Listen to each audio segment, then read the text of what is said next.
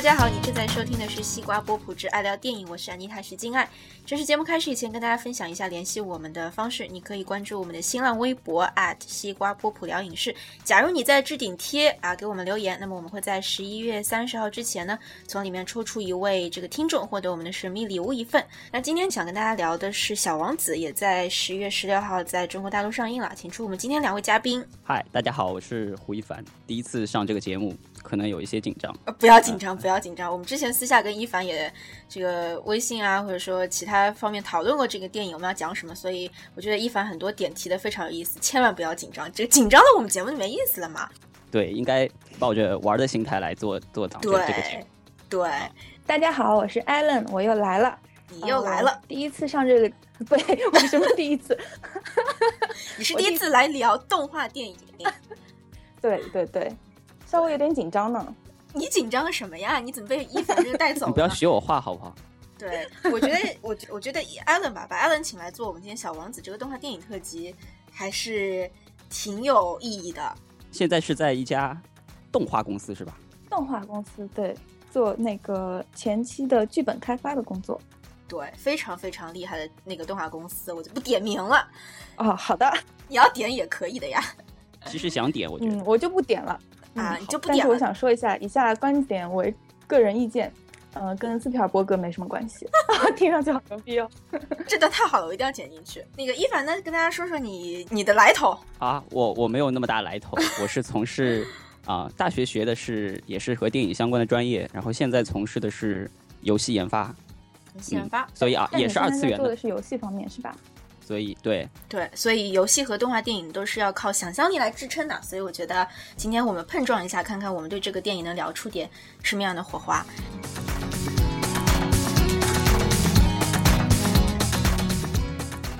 接下来今天节目的这个流程啊，第一部分呢，我们想请嘉宾跟我们分享一下最近有关注到的美剧、电影啊，或者是任何关于欧美影视的这个讯息消息都可以啊。那第二个部分我们会进入《小王子》的讨论，分为两部分，一个是非剧透部分的讨论，一个是涉及电影细节的这个剧透的讨论啊。那现在就进入第一个环节吧，先请一凡给我们说说你最近有看到什么有意思的欧美影视作品吗？最近这周看过两部电影，但是是去年的，一部是《皮囊之下》，我记得这个这档节目之前有嘉宾也提到过这部片子。对啊，总整体来说，我觉得这部片子非常酷，它台词很少，非常克制，然后。在这样一个需要用话语来交代复杂背景的科幻电影里，用这样的方法，我觉得，嗯，我很佩服这个导演。而且他是里面的人物肢体语言和面部表情，再加上导演的影像掌控能力，他就把一个复杂的人物的情绪转换和那些低调阴冷的氛围给呈现出来了。所以我觉得这部片子还是挺棒的。嗯。是一部这个用减法，看似是在做减法，其实做了很多加法。我也特别特别喜欢这个电影。我记得之前做节目两三次好像提到这个电影。我觉得它是二零一四年，呃，众多被低估的电影当中其中的一部。当然，除了这个斯嘉丽·约翰逊在里面跟他颠覆他以前这个形象的演绎，另一方面很同意一凡刚刚讲的这个电影的一个表达的一个方法吧。我觉得它其实。是讲呃，不同的人可以看出不同的东西啊。我从里面是看到了一些关于女性这个性别的一些嗯认同是吗？不是认同，不是认同，因为这个电影里他是他他是以就是他把斯嘉丽约翰逊饰演的那个你可以说是外星人的一个角色吧，给他披了一层女性的外衣，让他利用这层女性的外衣去勾引那个真实我们所存在那个世界的男性，然后去得到他们想所要得到的那些东西。这个东西，你其实它是把女性物化了，把女性当成一个物质，一个可以勾引人的一个东西，一个一个物体，一个存在吧。就这个这个电影对这一部分的探索，我觉得是挺好玩的。我是从这个角度看的。嗯，在我看来，它的主题更像那种肉体的攻击性和情感的脆弱，形成了一种悖论。其实看上去它很强大，它的诱惑力很强大。实际上，它一旦深入到女性这个角色之中。他就会陷入一种非常脆弱，然后体会怎么说呢？就作为一个男性，我就觉得很无助的感觉的一种。嗯，因为他是不具备真实人的这个灵和肉，呃，灵和魂，他只具备了这身肉体，这身躯壳。对对，是，这是我第一部片子嘛。然后昨天我看了朋友介绍了一部《地球之盐》嘛，也算去年的一部文德斯的一部纪录片嘛。它是以说的是传奇摄影师塞尔加多的人生历程和他创作年表作为。时间线。这个摄影师他的主体基本都是创作主体都是直面苦难，比如巴西的金矿、科威特的油井、埃塞俄比亚饥荒和卢旺达种族大屠杀等。这部片子基本上都是叙述主体是他本人，他会站在一幅幅作品前，然后讲述他拍下那一刻决定性瞬间的所思所感。因为这个形式是一种动态和静态的影像交织，所以会带给你非常震撼的感觉。嗯，但是主题上，他又不是那种极端环保主义者，那帮人会宣称人类是地球的癌症，但实际上，我们从标题可以看出。人类其实是地球之盐。地球之盐这个典故，我记得是出自于耶稣。耶稣他把自己的门徒比作世上的盐，所以有赞赏和高贵的含义。这也是他主题上非常难能可贵的地方。一个人经历过那么多苦难，看过那么多死亡，他居然还对人性保持着一种乐观的态度。嗯啊，顺带说一句，萨尔加多的个人影展最近在上海有展出的，如果有感兴趣的朋友可以去看一下。哎，这个好，还给我们带来这个电影之外的额外的，我们可以有这个互动性的信息。这个纪录片我我没看过，Allen 之前有看过吗？哦，我看过，我在电影，我在那个飞机上看看过一半，然后还没看完，飞机就到了，所以，但是我我印象是 蛮美的。好，地球之眼啊，这是还有皮囊之下，这是一凡给我们推荐的两个电影。嗯，Allen 呢？最近有一部那个呃动画剧集是之前 Anita 给我们推荐的，在节目上，嗯，这个 Anita，哎，你知道是哪部吗？我当然知道，你问的好假。这个呃片子就叫《马南波杰克》，呃，它是关于呢一个在一个生活在好莱坞的呃过气的情景喜剧男星的这么一个动画片。虽然它是你看上去它好像画的还比较简陋，但其实制作非常精良，而且它配音的那个嗯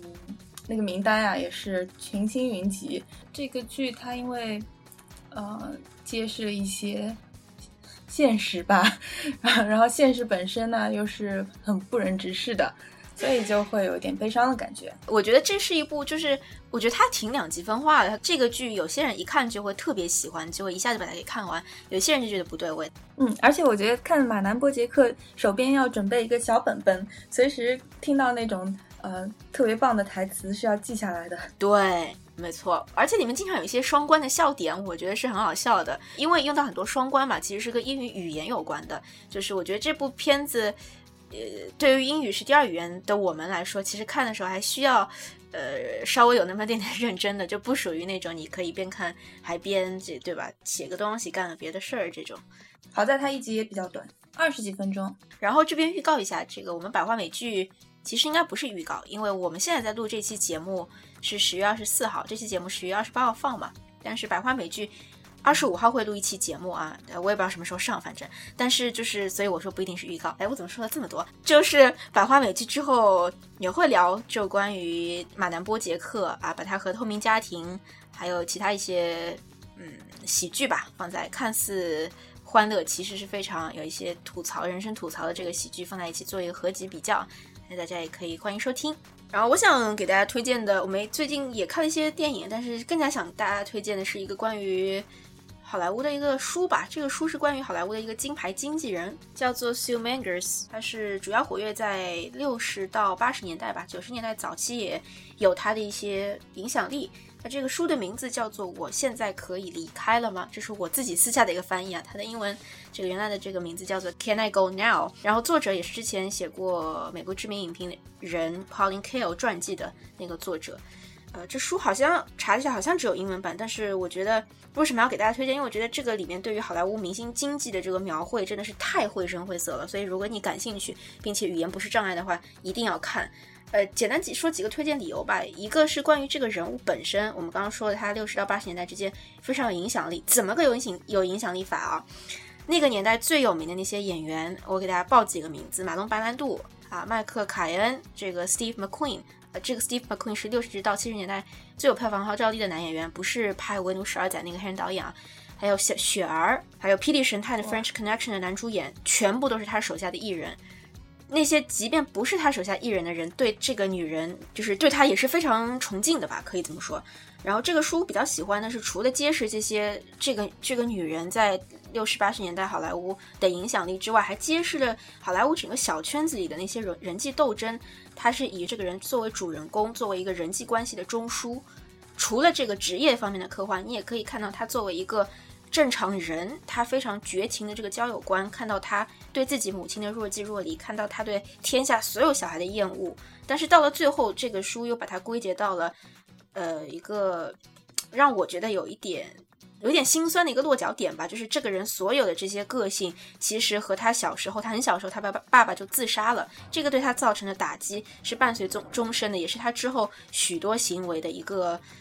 嗯，情感的一个归宿吧。他为什么会这样子？在书的后半部分也提到，他一生只和一个人结过婚，那个人是一个比利时的一个导演，相对这个女的来说是没有那么强势，拍过的电影也不多，也没有几也几乎没有什么留名的作品啊。但是她遇到了。这个演这个导演觉得他是可以托付终身的人，在他经历的人生之前那么多的波动和不安分之后，所以她这个时候强势的元素也稍微减弱了吧，她就变成一个不顾一切为自己丈夫的事业，呃，去付出自己的职业关系的这样一个女人，所以我觉得。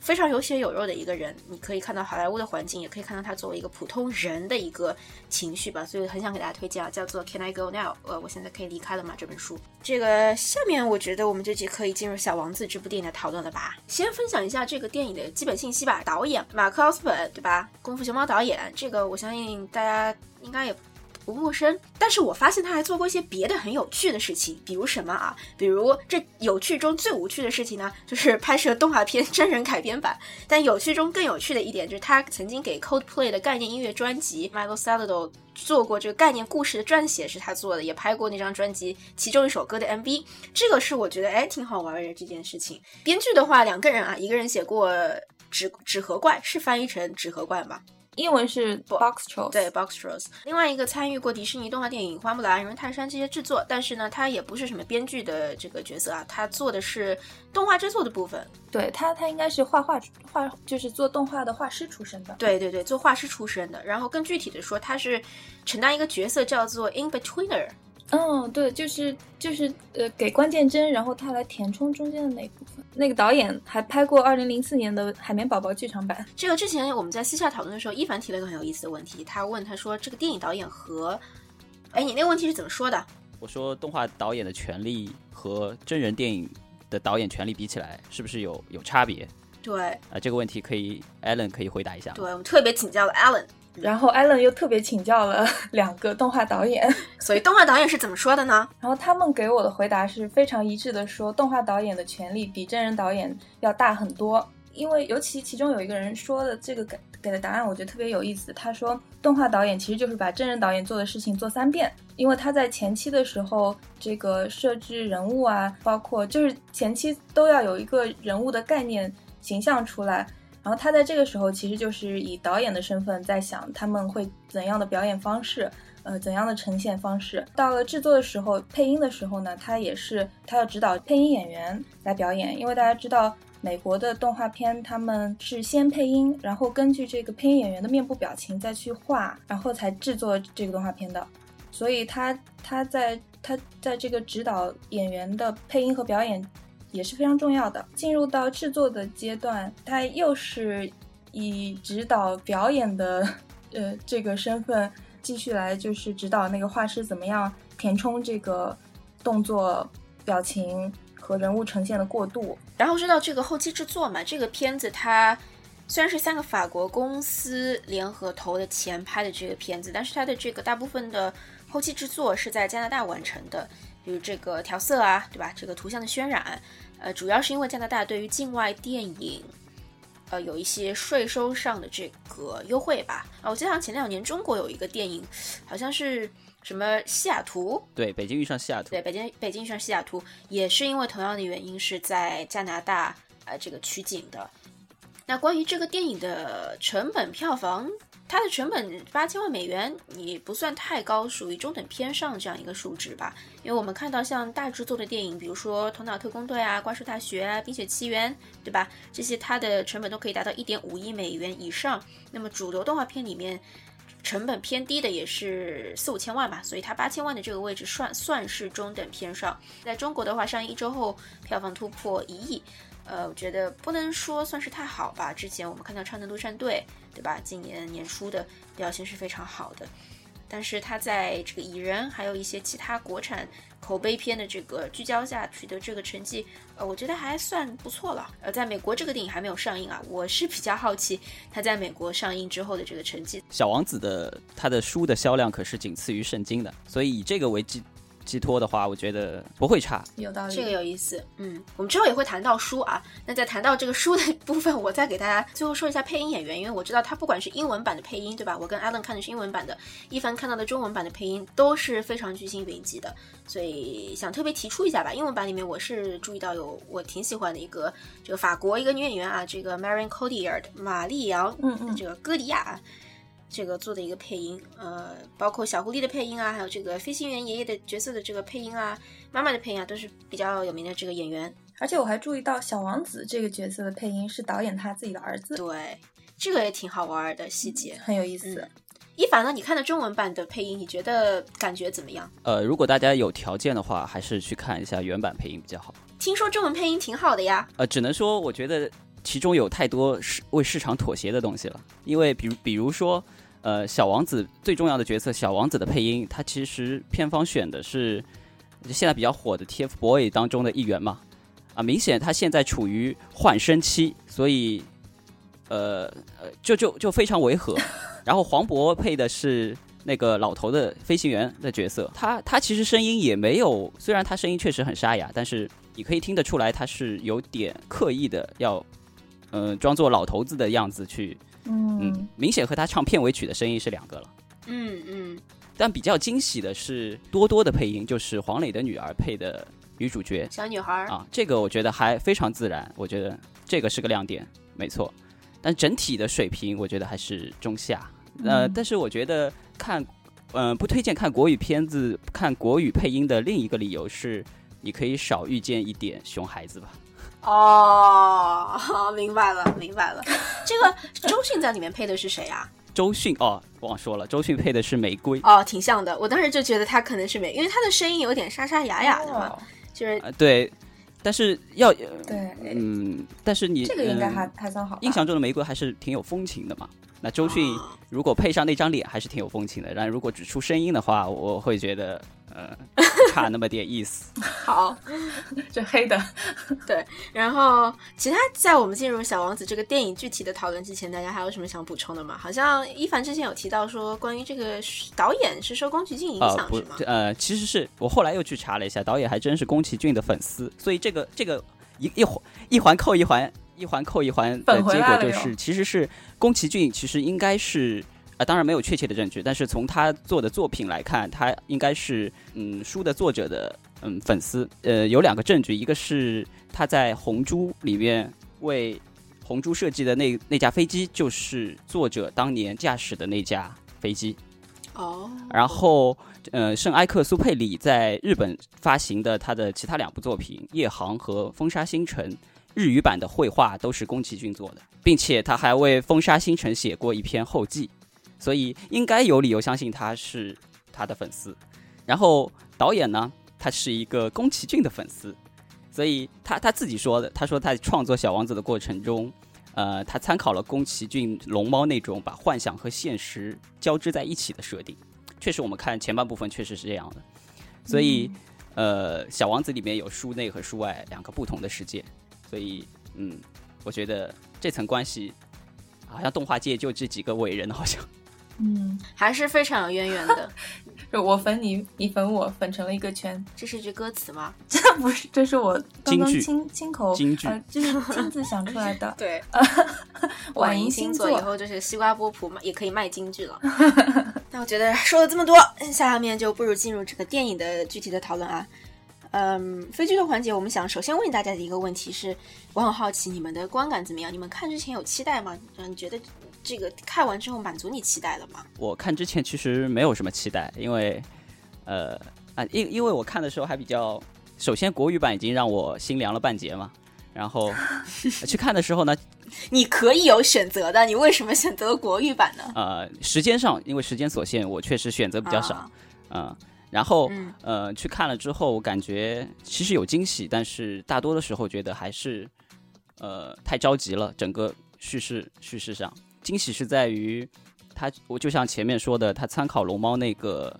因为原著本身是不可能扩充到一部电影的一个长度嘛，所以导演会加入了一个现实的故事，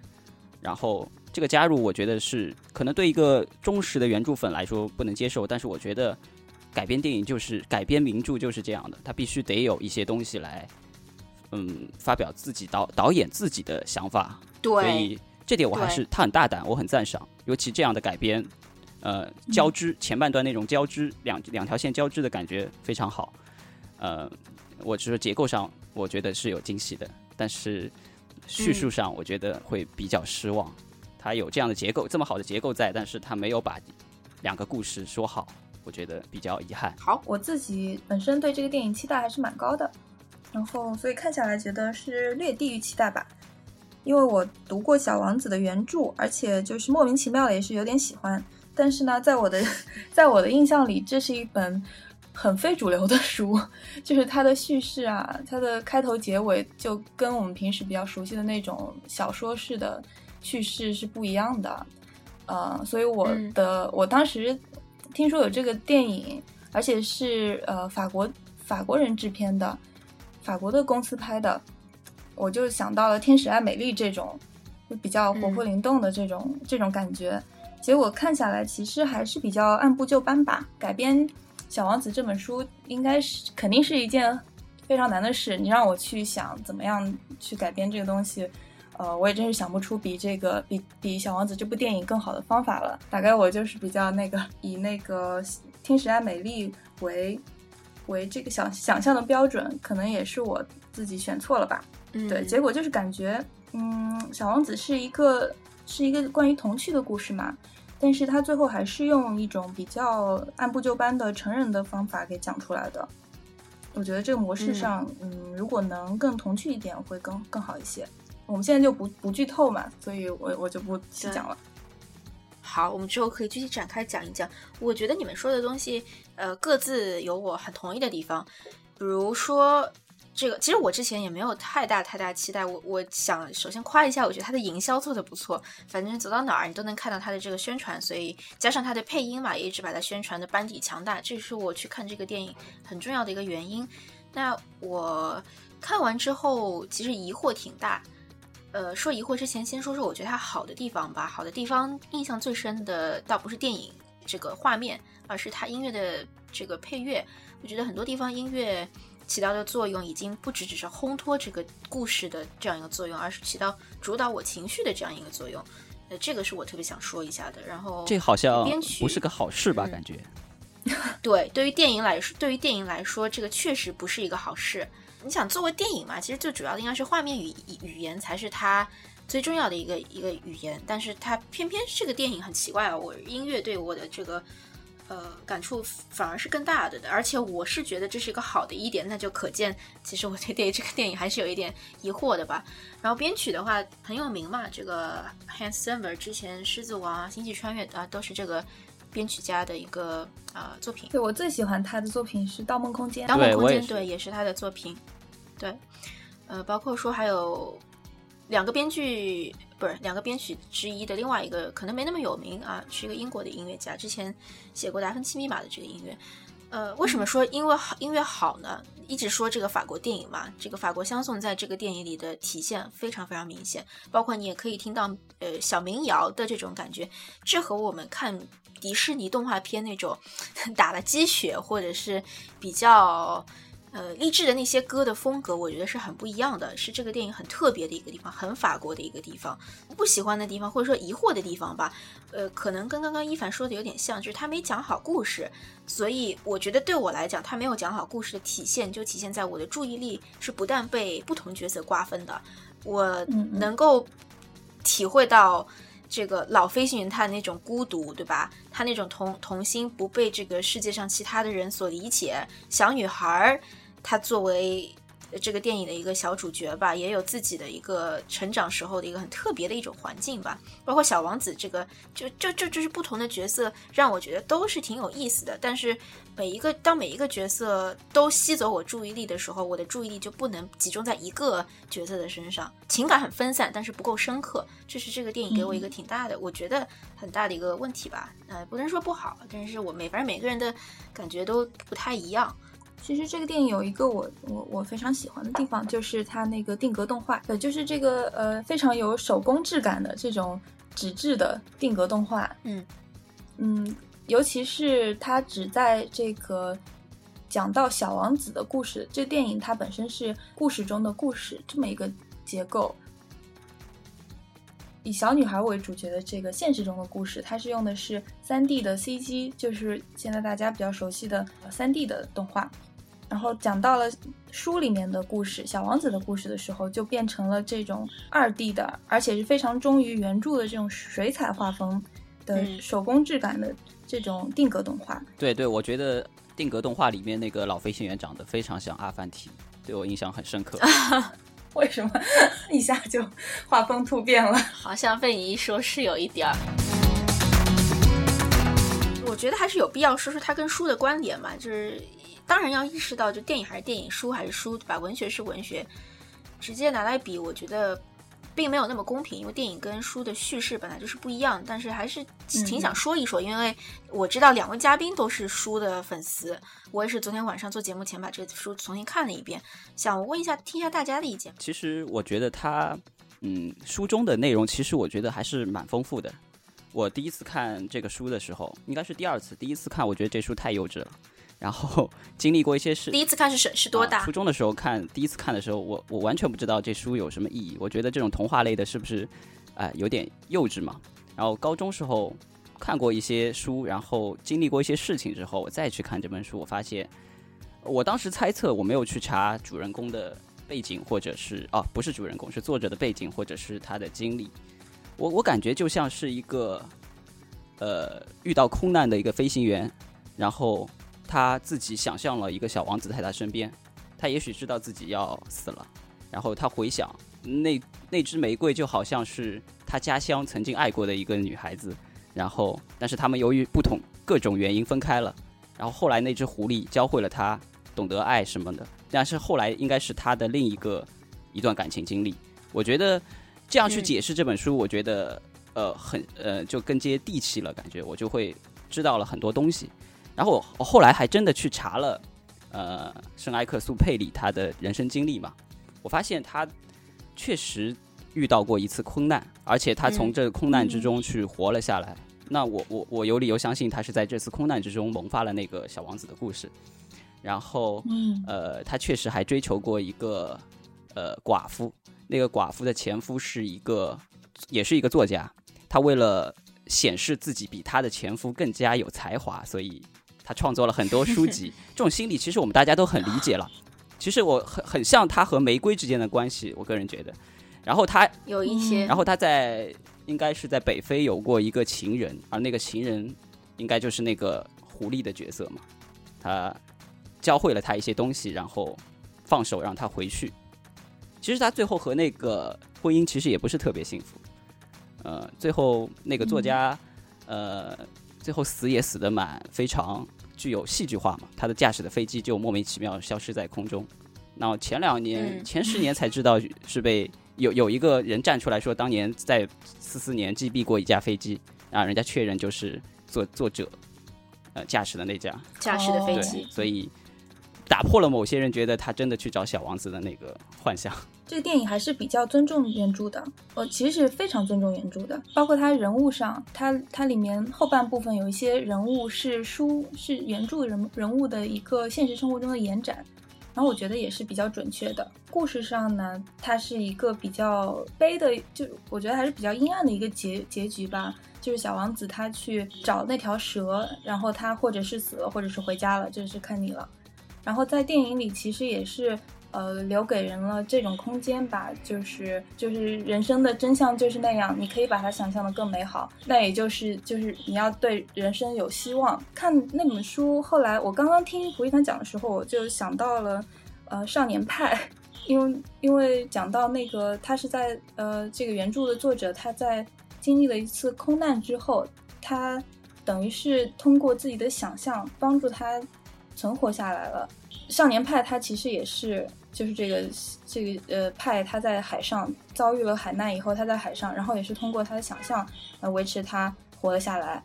就是说，想象力就是信仰。然后，如果你如果你你记得少年派这个故事的话，就是你如果相信老虎的话，就是相信有上帝。这个电影和书，我觉得在在呃表达对这个希望和这种呃骗自己怎么样 骗自己啊骗自己得永生吧的这个方面，这个主题其实是符合的。我倒觉得这本书的主题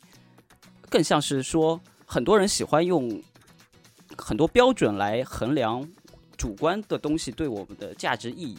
就比如说，呃，里面原著会会会有这样的阐述，说很多人都喜欢数字嘛，用数字化，他们会问你你多少岁，呃，多重，赚多少钱，呃，他们看不到一个漂亮的房子，他们只知道有一个价值十万法郎的房子，他们会觉得哇，那太漂亮了，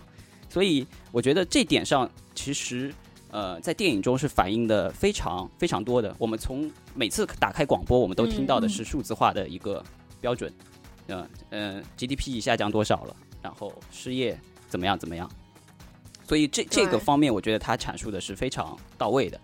呃，从这其实我觉得这个就是小王子的一个主题：什么东西对我们是最重要的？那么多玫瑰对小王子来说都不是重点，他的重点是他曾经和。交交交育过的和呃培养培育过的那颗玫瑰才是对他是最重要的。对，世上那么多狐狸和他都没有过交集，但是因为有那只狐狸产生了羁绊，所以他才是属于小王子的那只狐狸。这这有点像呃，这有点像，我觉得是也有人指出过，说这本书其实有一个在阐述一个存在主义的立场，就是世界上我们生下来世界是没有意义的，甚至是荒谬的，但是我们之所以但是乐观的是，我们可以和这个世界任何东西产生羁绊，然后让赋予它意义，所以这是属于我们自己的东西。而且片尾就是啊，这样说可能会剧透啊。就片尾其实里面嘲，其实前面也是嘲讽那种资本主义的那种数字化的、数字化的要求、客观标准非常精准这种东西，其实在反复的在诉说着，呃，书的主题就是我们要重视我们自己主观的感受，我们不要去。对别人的看法和别人要求你做的东西，要尽量放低一位，重视你自己心里想的是什么。我觉得这个非常重要。嗯嗯，而且我觉得这一点，我的理解是胡一凡一凡最后说的这一点，重视自己心里的东西，其实在电影当中，这个飞行员的身上体现的是最明显的。就算他，就算全世界的人都不想跟他交朋友，都觉得他是个怪人。但是他自己内心的童心还是在那里，就是因为他不在意这样的孤独带来的一个后果，吧，他更更在意的是自己内心最最想做的、最想有的那个想法。包括胡一凡刚刚讲的一点，我也挺同意的，就是关于世界上所有东西的价值就在于他们产生关联的那一刻吧。然后刚刚一开始 Allen 提到的一点，关于这个书。你是说书的这个结果是比较开放式的，然后电影其实是给出了我们一个结果，对吧？这一点我当时也有想，我觉得，我觉得这个就可能就是我自己的理解啊，这个就是电影和书的差异，就是作为一个书，它可以只提出一个问题，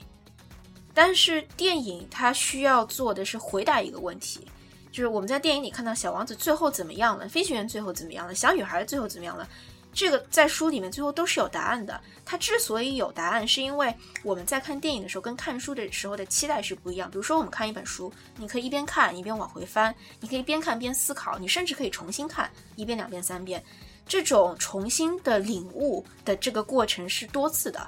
但是一个电影，你说你即便你可以重新看，可以看三遍甚至以上，首先很少人这么做，对吧？其次，你这个电影。的观看的感受吧，我觉得电影的一个感受更多的是你去接纳，而不是你在看的过程中你没有足够的时间，你可以停下来，然后你去反思，你去跟自己的经历结合在一起。所以我觉得这个是我觉得为什么这个电影最后这个编剧做了一个有突破性的一个改编吧，他给了我们这样一个答案。其实我我倒觉得书其实哦，电影其实给的答案是属于小女孩的，我们看到，呃，最后小女孩其实相信，呃，小王子是存在的，然后她去，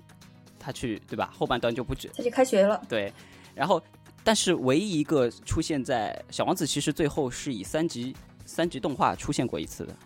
但那个是如果按照我们前面的说法，如果呃书里面的小王子如果只出在定格动画的话，那这个三级动画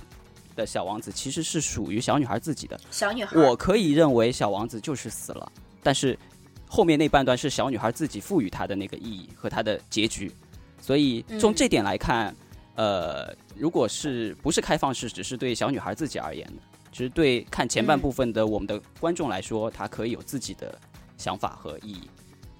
对对，我觉得你指出了很重要的一个点，就是在于怎么样把你你刚刚说的这个，其实是以小女孩作为一个立足点的，就是你完全是把现实和梦境那一部分分开了吧？对，哎，其实我还发现一个比较有意思的地方，呃，当然不是关注电影了，因嗯为来聊这期节目之前，我也要重温一下《小王子》这本原著嘛，我还去特地买了亚马逊上 Kindle 新出的那个官方认证版本，然后我发现，辛苦了，然后我发现我用嗯。Kindle 看的时候，到了某些京剧的时候，它上面会显示出来说多几千人标注过这这句话，，也标注过，嗯嗯哦，我就发现这个主题在《小王子》这本书的主题就非常清非常有意思，因为我们本身就不希望我们受到有有有引导性的东西，或者说这本书对你的意义不是说大家觉得这句话是京剧，就是对你就是有用的，但实际上嗯，这么做其实会让很多人不自然的会觉得啊，这些一句话肯定是非常美，或者这句话一定是有很有道理，不然这么多人为什么这么多人去标注它呢？你往往这样子会忽略掉这本书其他对你的直觉的感受。但是我们其实也是生活在一个数据化的时代，所以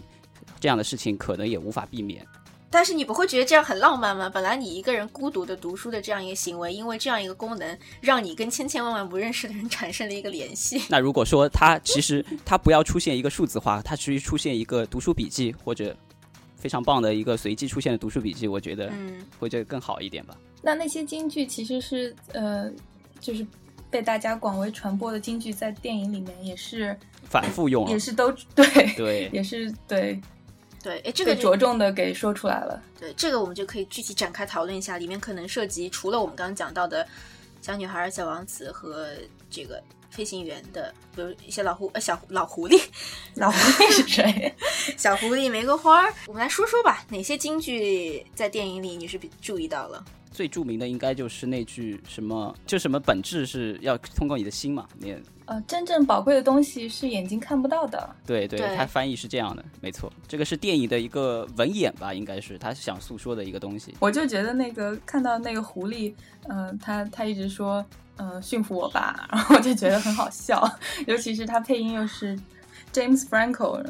被你这么一说，驯服吧，让我想到了黄盖，他不是经常、鞭笞我吧？对啊，让让让周瑜 鞭笞。对于驯服和驯养，网上还争论过哪个词更好，当然我们这点就不展开了。嗯，我觉得重要还是在他们之间的关系吧，关系建立吧，对而不是说具体建立关关系的一个方式。嗯，所以这一点上，我也是对于电影比较不太满意的地方，就是它其实把，因为它的篇幅有限，所以它把小王子和玫瑰、小王子和狐狸之间产生羁绊的推动的过程，其实它省略了好多好多。他们小现在玫瑰和狐狸的作用变得更加功能性了，一个出来就是卖弄风情，一个出来就是卖弄京剧，所以呃，从这点上来说，也是我觉得电影，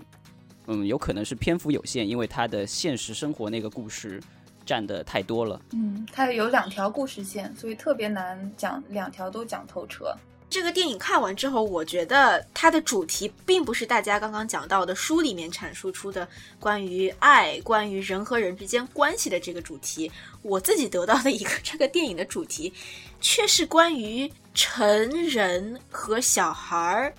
他们之间的一个差异吧。也没错啊，我觉得它是因为动画电影，我觉得它会它会考虑把一些人物变得符号化一点，就它必须有一个对立面嘛，而且这个对立面是是非非常。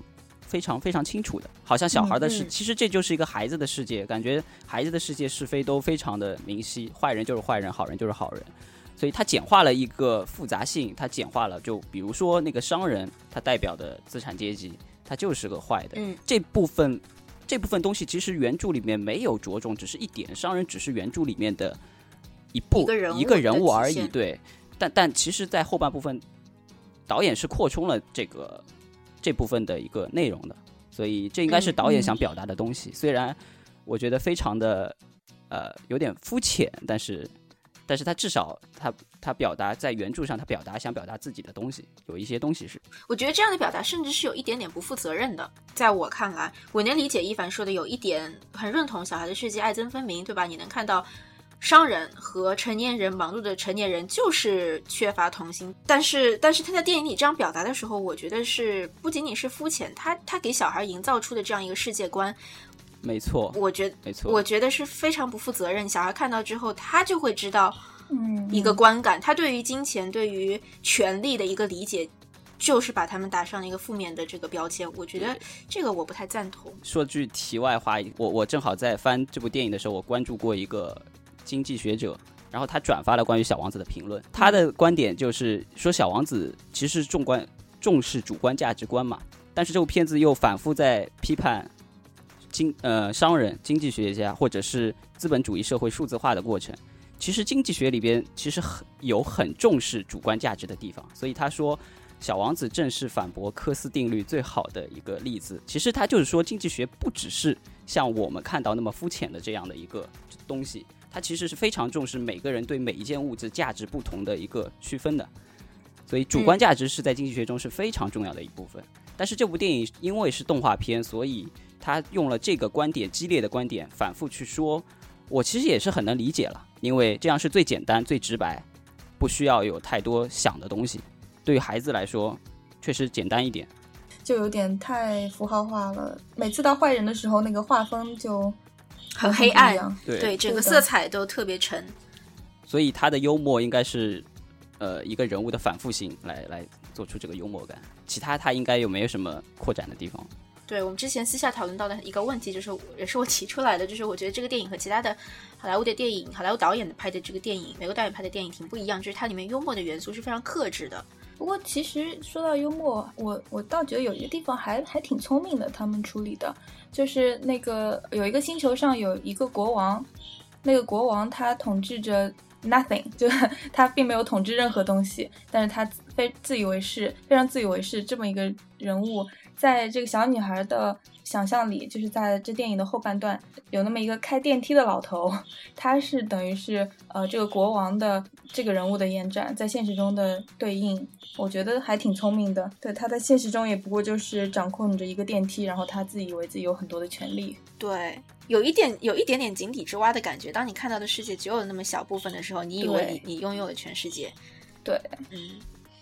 我们来说说这个电影好的地方吧。我我来说说你们印象比较深刻的场景吧，可以是打动你们的，也可以是画面特别美的，有这样的地方吗？印象很深，还是还是就是那个定格动画，它里面那种完全用纸做出来的那种动画，像我我而且我还特别注意了，像人的人物的那个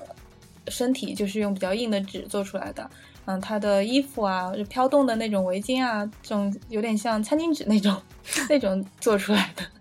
然后还有那个哦，还有一个地方就是那个小女孩她她的那本书，她那两页纸啊，被被她被她妈妈撕了，撕了以后，在她的印在她的想象世界里，那个在故事的那个世界里，沙漠上面就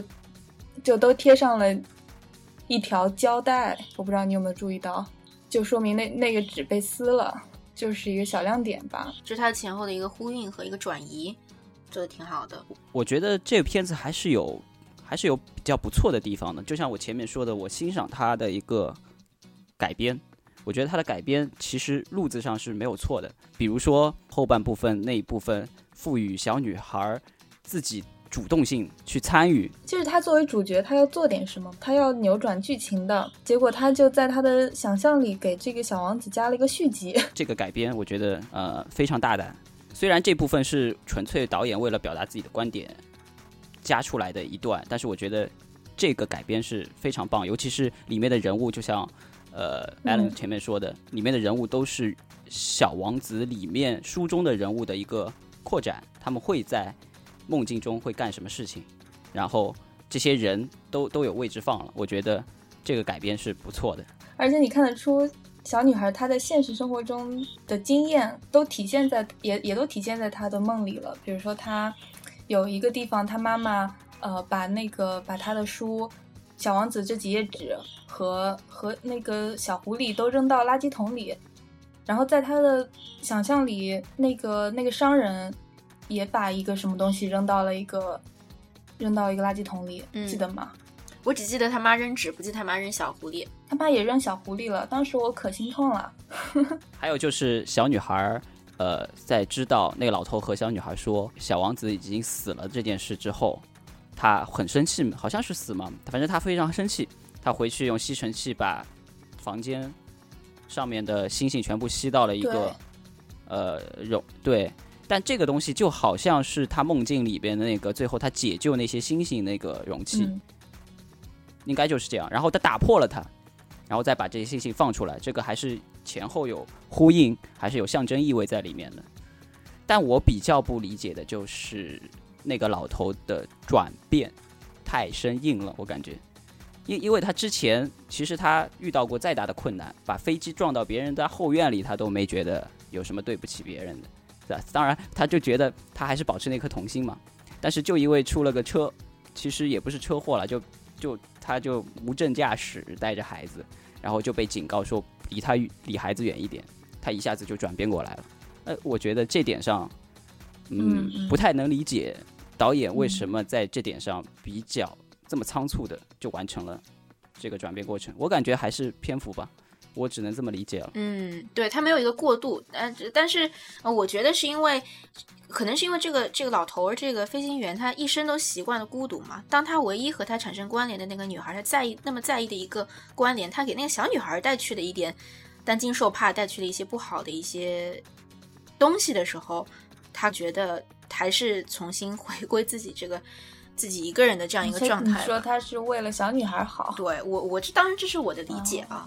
我觉得他的呃画风，我觉得还是啊、不是画风，我不太了解画风这个东西，但是我觉得他给我的感受还是挺分明的。就比如说，呃，小女孩住的地方和她邻大多数邻居所住的那种很很冷，它色调非常冷。然后到了那个老头住的地方，一是它的形状就非常复杂，很有有趣，呃，不是那么鳞次栉比的，就是突出来一个东西，就体现了这老头不同的所在嘛。然后整个城市街道，我们看非常就像一排排非常有规划的，然后整个拍到除了老头出镜以外的任何地方，一切都是非常冷色调的东西。我觉得这点上，我觉得还是非常带给感觉压抑感还是蛮大的，因为我旁边坐着一对夫妻带着一个孩子，他们会时不时惊讶的发出来：“这女孩太惨了，这个人生，这人生实在是过得太太太悲剧了。”我觉得中国家长可能更会理解这样一个状态下的一个东西吧，所以我觉得他开头做的非常好，他他开头其实是蛮热的嘛，呃，主人公面对了一个非常大的压力，然后他失败了，然后他们住进了开启另一段生活，住进一个新的住宅里边，嗯，然后故事展开，我觉得这个展开真的是非常非常棒啊！所以还是我觉得它前后两段分为两段嘛，梦境前面那段和梦境后面那段，它前后两段的展开都非常的有很棒，但是就是过程当中欠缺了一些东西，所以导致了这部片子最后留给我的印象就是京剧和呃情怀吧。你讲到这个开头，我想到我当时看完的时候，我就在想，我就在回忆这个电影里一开头就是她女孩跟她妈妈参加一个入学考试，对吧？然后没有面试成功，然后妈妈就要想办法，啊、走学区房这条路线嘛。当时我还在想，那我那既然是这样一条走学区房路线，为什么还要把第一段小女儿参加面试那段放在那儿呢？我当我当时有这个疑惑，后来想了一想，我觉得那恰恰是这个电影里少数为数不多能体现这个小女孩成长的一个地方。就是最初的原点还是是她作为自己吧，她非常生活有规律的那个地方，直到她遇到了这个老飞行员之后。觉得他古怪，这是第二次，呃，这这个觉得他古怪，这是第二次一个时间节点。到了第三次，他无意中走进了他的后花园，发现了他的这个飞机之后，一个降一个降落伞缓缓落下，两个人开始有愉快交谈。这是小女孩第三次的一个情绪的转变。那到了第四次，我们就看到她进入小王子这个故事。虽然这不是一部关于成长的电影，但是成长性吧，对于任何一个电影来说，我觉得都是挺重要的。但至少这里是体现出了一些些。对他人物，我觉得人物是有成长的，因为他最后把把后半段几乎就是小女孩没有任何转变了，她已经成为一个英雄。我英雄打引号，我的意思，她主动性非常强，她要去改变一些东西了，所以她之前一定会把她自己已经成长为一个不同不一样的人，更好的大人，所以他最后才能在他的梦境中去解救那个小王子回到最初的状态。我觉得一定是存在这个成长性，而且这个转变是可信的，除除非，呃，当然它其中转变的过快和处理手段问题是另外一回事。但必须要有这个山峰和这个山谷，让大家能够感感受到这样一个发展的曲线。哦，还有一些，我想到说，就是有一些细节吧，我还是挺喜欢的。我觉得这个电影的对于细节的处理蛮好的，有一些画面很美。大家看到时候，我是发现我那个小小电影院厅，大家很多人发现是都在那里，就是有一种发出一种叹息吧。一个是发生在有一个地方有个玫瑰藤那个地方，不知道大家有没有印象？还有包括我印象很深的有一点，就是小女孩和这个飞行员躺在飞行员的这个后院里，然后他们两个看着天空，然后很大的这个树叶吧。盖在这个它们之上，你可以看到上面有蜗牛在慢慢的蠕动，对吧？还有许多蚂蚁在那里爬。我觉得都是，其实都是现实中经常有那些画面，但是我们平时不太会关注这些，呃，往往是会忽略的一些小细节吧。但是在这个电影里被捕捉到，我觉得是非常美的，呃，一些东西吧。大家还有其他想关于这部电影的补充吗？我我就是 我就是觉得这电影其实我前面有些评评价可能也是鸡蛋里面挑骨头啦，但是我觉得总体还是非常有爱的。我又想起一个好的地方啊，我觉得它结尾不是特别滥情，这点我觉得非常嗯重要。我我发现很多动画片嘛，它的结尾非常催泪，当然这部片子也也催泪了，但是我觉得它不是那种处理的非常优雅，它不是那种大哭大闹或者说呃扑在一个人怀里然后眼泪就下来那种，他处理的非常优雅，我觉得这点我比较欣赏他的结尾。然后他用的就是结合前面的那段话，就嗯是星空。呃，是因为背后有一颗星星存在，所以你去观察星空的时候会带着一份希望，大概是这个意思的这种东西。然后结尾是定在这，所以这点上我还是比较喜欢的。哎，为什么我们没有提到节目里呃电影里经常出现的那句话呢？就是怎么说来就关于成长不是一个问题，而在于遗忘是一个问题。那句话怎么说来着？就只就是这么说的呀，其实成长对关关键是，其实他的意思应该是关键是不要遗忘吧？我觉得是有歧义的，因为我我刚开始没看电影，只看这句话，我就觉得对关键是遗忘。难道关键是要遗忘它吗？不是，其实看的话，你觉得是是不要保遗忘它留自己内心的东西。对，要带，对，带着初心，对对吧？带着现在很喜欢说的，带着初心前行，大概是这个意思，我觉得。对顿时变得好鸡汤哦。那我们就结束一下今天这个节目啊，谢谢一凡，谢谢阿登的参与啊，给我们带来很多他们的这个视角。很多地方在之前讨论的时候，我觉得哎，我好像真的没有看懂，但是在和他们讨论的过程中当中，我发现看到了一些自己没有发现的这些细节。所以我觉得你没有看懂，就是因为你带着一颗理性的心去看，看这个电影就要有一颗感性的心，才能感受到。对，用感性的心去感受这个电影。但是在我们讨论电影的时候，在我们做这个像对吧？像我们做这个影评节目的时候啊，理性还要把它请回来，呃，这样可以评一真的评一评这个电影，而不是评一评我们的感受，对吧？好，再次感谢两位嘉宾啊！希望之后，我相信一定会以后有机会把两位再请来，跟我们一起聊聊好看的电影、美剧或者是其他作品。谢谢阿米塔，好，谢谢。再见。拜。好了，这就是我们今天的节目，感谢大家的收听。如果有任何疑惑或者想和我们取得联系，欢迎在收听我们节目的播客平台给我们留言。你也可以关注我们的新浪微博西瓜波普聊影视和我们取得联系。